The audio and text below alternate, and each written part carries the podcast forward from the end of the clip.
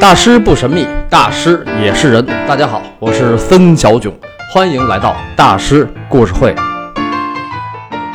今天咱们继续聊梵高的前半生。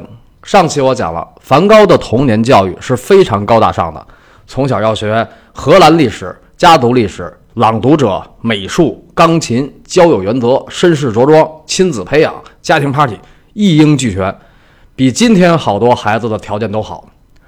看来梵高的父母也是蛮拼的呀，但是呢，他们当时可是生活在荷兰南部的一个边远农村金德尔特。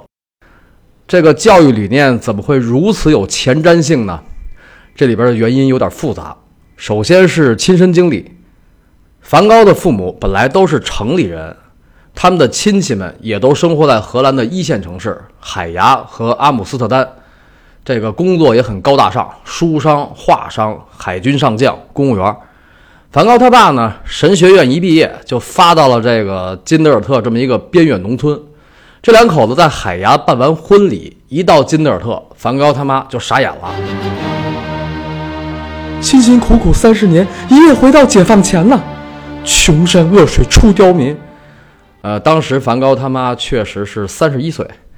这个失落感是不言而喻的，所以呢，他就非常重视孩子们的教育。梵高的父母对子女的教育是当时欧洲主流的维多利亚时代中产阶级的绅士教育。维多利亚时代就是指当时的英国维多利亚女王执政期，英国全速上升为世界老大，成为日不落帝国。其实世界上第一个日不落帝国是曾经四百年前的西班牙。后来被荷兰弄下来了，再后来英法就上来了。教育嘛，谁牛就跟谁走，就跟现在很多人说美国教育怎么怎么着似的。第二个呢是双边关系，这个不是故弄玄虚啊。梵高他们家真的跟这个有关。金德尔特靠近比利时边境，不光又穷又土，主要是乱。这个乱指的还不是交通秩序，而是边境外交。一八三零年比利时独立。在这之前，比利时、荷兰还有卢森堡都属于一个地区，就是尼德兰。虽然现在荷兰也叫尼德兰，但是和历史上的尼德兰是大不相同的。十七世纪，荷兰崛起成为海上马车夫，指的不仅仅是现在的荷兰，还包括现在的比利时、卢森堡，还有法国东北部的一部分地区。尼德兰就是低地的意思，就是地平面低于海平面。所以，荷比卢这三个国家也叫低地国。这个比利时一独立，尼德兰的好多地区就被切成了两半儿。比如金德尔特所在的那个省布拉班特，荷兰有一个北布拉班特，比利时有一个南布拉班特。这两国的布拉班特人结成联盟，仇视和反抗北边的海牙政府。为什么呢？仇富，海牙。阿姆斯特丹这些北方地区比较富，所以那儿的人呢就看不起布拉班特人，这南方土鳖野蛮穷鬼。所以在比利时边境，比利时人跟荷兰人，布拉班特人跟荷兰北方人就冲突不断。梵高的父母不是从北方过去的吗？除了政治经济上的原因，还有宗教冲突。梵高他爸是基督新教牧师，但是布拉班特人主要信仰天主教。天主教、新教还有东正教是基督教三大派，都信上帝。天主教时间最长，这老大嘛就逮谁修理谁。二百年的十字军东征就是修理伊斯兰教，外带东正教。这个十字军东征的时间大概相当于中国的北宋开国一百年到元朝初年。所以呢，这个宗教冲突加边境冲突加穷山恶水出刁民，那梵高他妈就很紧张了。他觉得金德尔特就是一个不可久留之地，但是又必须留下，所以他就觉得对子女的教育迫在眉睫而又任重道远。我的前半生也就这么着了，不能让我的后半生也这么着，更不能让我的孩子也毁在这儿。哎，他妈真是那么想的。除了这两个原因，还有第三个，就是荷兰的民族传统。荷兰人的民族传统是什么呢？艰苦奋斗，不屈不挠，勇于创新，善于经商。咱们中国的《列子汤问》里说这个愚公移山，还有《山海经》里说的精卫填海，不知道是不是真的啊？但是荷兰人围海造地确实是真的。什么叫围海造地呢？就是修一个大水坝，把一块海域严严实实围起来，再把里边的水抽干之后把它填平。十二世纪的时候，荷兰还是一片汪洋大海。从十三世纪开始，荷兰人就围海造地。所以欧洲人说，上帝创造了海洋，荷兰人创造了陆地。现在荷兰有四万多平方公里的土地，相当于今天的两个半北京。五分之一的陆地是围海造地造出来的。但是八百多年来，肯定不止造了这么点儿，因为还发洪水呢，一发洪水就淹了，然后再围海造地。所以荷兰八百年的围海造地的历史，同时也是八百年的抗洪救灾史。堤坝修得特别好，还有风车。荷兰不是风车王国吗？最开始风车不是用来发电的，是用来吹干这个湿地的水汽。从围海造地，我们可以看出艰苦奋斗、不屈不挠是荷兰人的民族传统。荷兰是临海国家，濒临大西洋东部海湾的北海，每年夏天。北海海域都会聚集大量的飞鱼，荷兰人一捕就捕好多。那时候又没有冰箱，你吃能吃多少啊？所以这么多鱼很快就臭了。那怎么保存呢？在一三五八年，荷兰北海渔村有个工匠叫威廉姆·伯克尔斯通，他发明了一把鲨鱼刀，一刀可以割下鱼头，再一刀掏干内脏，然后撒盐腌制，腌制的飞鱼保鲜期可以长达一年。这样，这个生鱼就可以直接吃了啊！呃，这个腌制飞鱼确实是直接吃的。现在荷兰人吃这个腌制飞鱼还是这样。那么，腌制飞鱼保鲜期这么长，就可以卖了。所以，荷兰从此就大力发展飞鱼贸易，年销售量达到一千万公斤以上。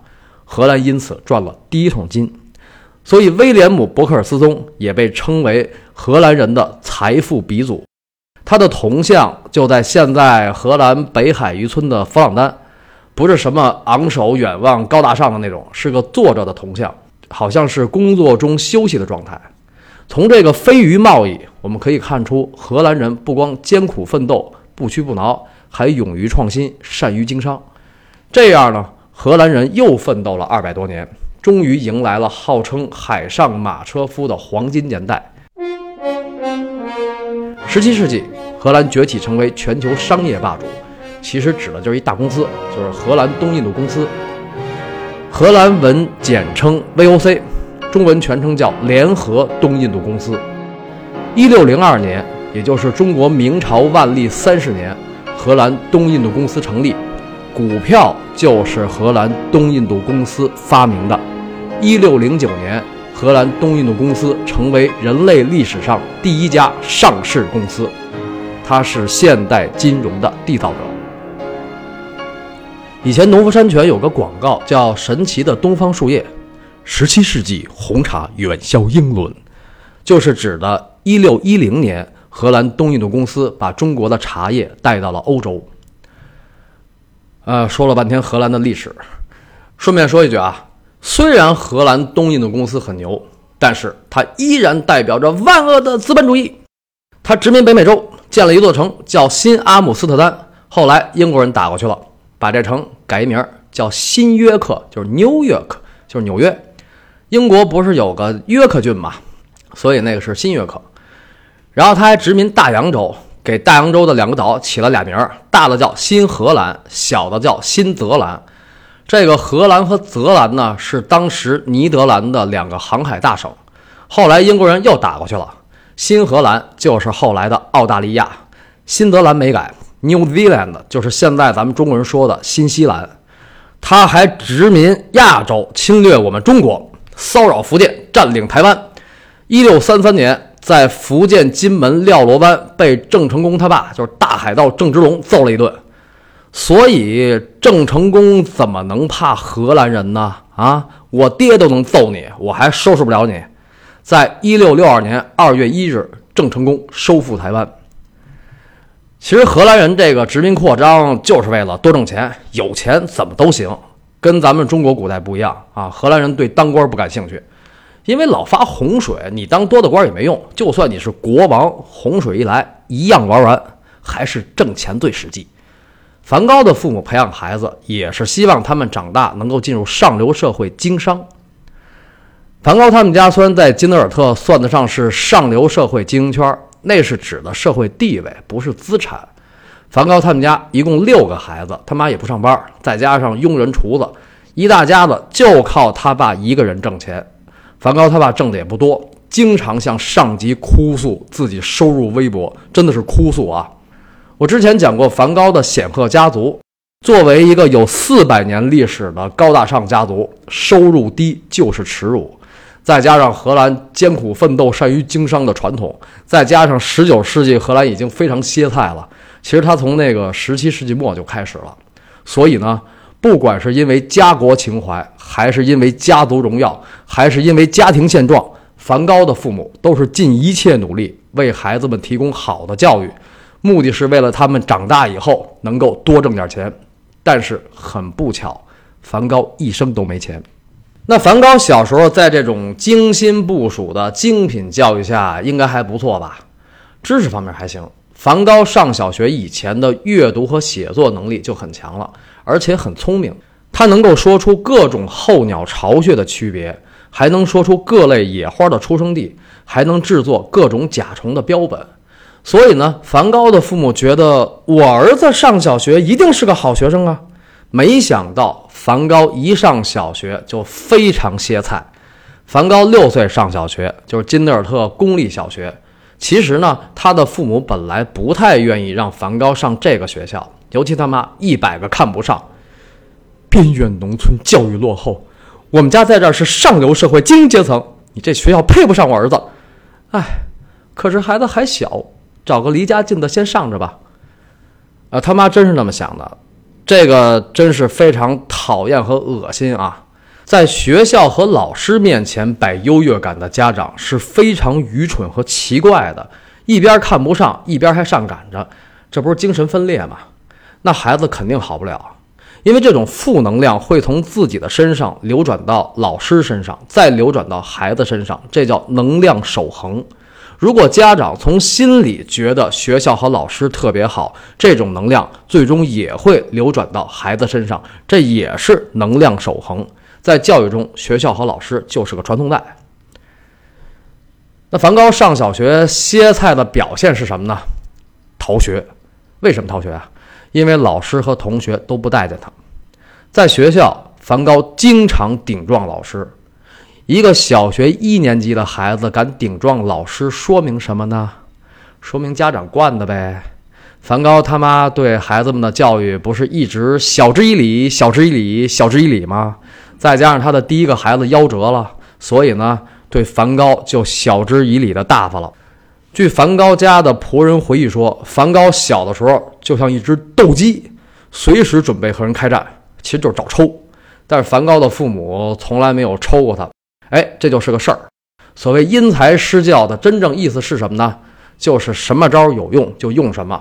不是老是那种心平气和、和蔼可亲、谆谆教诲、娓娓道来。你讲理讲的孩子都不听了，都不正眼看你了，你还跟那儿讲理呢？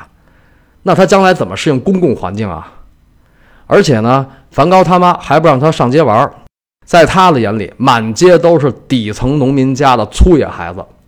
所以梵高小时候就是非常典型的窝里横、目无尊长、没大没小，什么事儿都跟长辈拧着来。这样当然也就姥姥不疼舅舅不爱了，其实就是惯的。但是这种孩子上了学就比较惨，老师经常抽他大嘴巴，还打学生啊？是啊，老师打学生肯定是不对的，但是那是十九世纪的农村啊，那很正常。你逃学还顶嘴，那我还不收拾你？老师不待见梵高，那同学呢？同学也一样。梵高在班里要么不说话，要么一说话就拿人开玩笑，没深没浅，连挖苦带损。你说这还怎么混呢？所以梵高从上小学开始就被老师和同学们看成异类，多数时间都一个人待着，有时候就溜出去了，也不回家，一个人离开镇子，在山谷旷野里晃悠几个小时，看看鸟，看看昆虫，看大自然的花开花落，他也不害怕，也不觉得无聊。多年以后。梵高在给提奥的信中说：“偷窥眼前的风景，也许这种癖好在布拉班特的童年就已扎根在我们的心中。所以，梵高喜欢画风景，这也是个重要原因。梵高的逃学不是偶尔的，是长期的，带有趣味性的。他的体力和胆量都不错，越荒的地方越爱去。有一次都快走到比利时边境了，大半夜才回家，衣服也脏了，鞋也破了。梵高他妈是又气又怕，平时的体面教育、绅士着装都白说了，而且边境地区极不安全，人烟荒芜，偶尔还有走私犯经过。这孩子要是给人抓了卖了怎么办呢？逃学。挨老师打，挨父母训，然后再逃学，再挨打，再挨训，在这种恶性循环下，就算梵高绝顶聪明，一个七八岁的小孩这么折腾，学习自然也就下来了。为了他的学习，梵高的父母想了各种办法：家教、托管、暑假班。那时候荷兰就有这个呀？对啊。其实现在中国很多平民家庭的教育，跟一百五十年前梵高他们家非常像。这些班呢也花了不少钱，最后怎么样呢？毫无效果。结果梵高没上完小学二年级就退学了，估计是被学校劝退了。你老逃学，安全出了问题谁负责呀？哪个学校也不爱收这样的孩子呀？那梵高就这么待着了，他的父母又为他想了什么样的办法呢？下周三晚六点，森小九在喜马拉雅大师故事会继续为您讲述梵高的故事，能量被压抑的孤独少年。